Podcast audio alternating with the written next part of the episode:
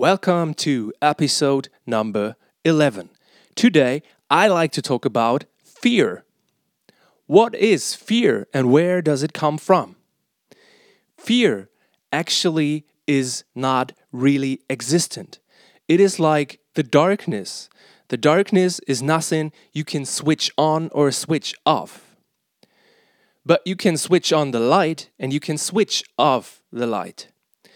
And as soon there is a little light, there is no darkness anymore. And it is the same with fear and love. So if you have love, there is no fear. And if you have the full access to love, there is no fear at all because you are connected to the whole.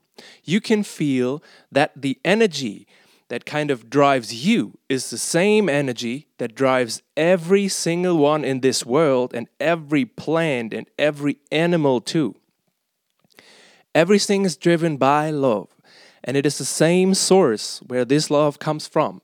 And if we have like a root, an access to this source, we can feel that all the others are having their roots in the same source. And this is the connection we can feel. This is wholeness, basically. And if we feel that wholeness and the connection of everything, we are very trustful because we know that we can trust in this process because we are all connected. If we are not connected with this source of love or energy, we are in fear. And this fear is not our natural state. It is nothing that is real in within us. It is just the absence of love. So the solution for anxiety or problems with fear and overthinking can only be to clear your source of love, which is basically clear your root chakra.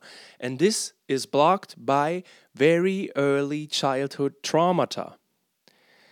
So, once again, fear can only be there if there is no love. So, it is basically the state of absence of love creates fear. And fear creates overthinking not being grounded, which is actually uh, caused by having no roots. If you don't have any roots, like a tree without a root is not very well grounded, so it cannot grow, it cannot prosper, it cannot kind of carry fruits in the material world.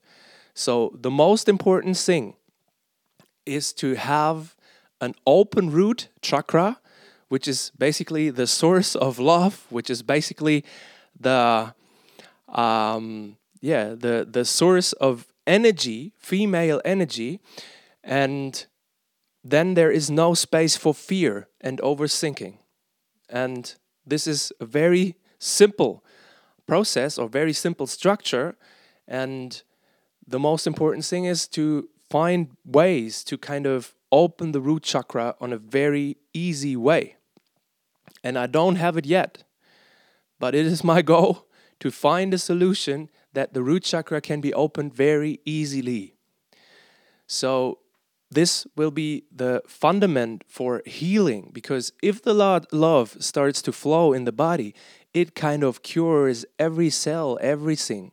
It cures the heart, it cures the cells, it cures the body, Everything is cured by love. And this is why everybody's referring to love. But we have to really understand what love is in order to use it and to access it. This is it for today. I hope I'm going to hear you at episode number 12, which is going to be released on Wednesday.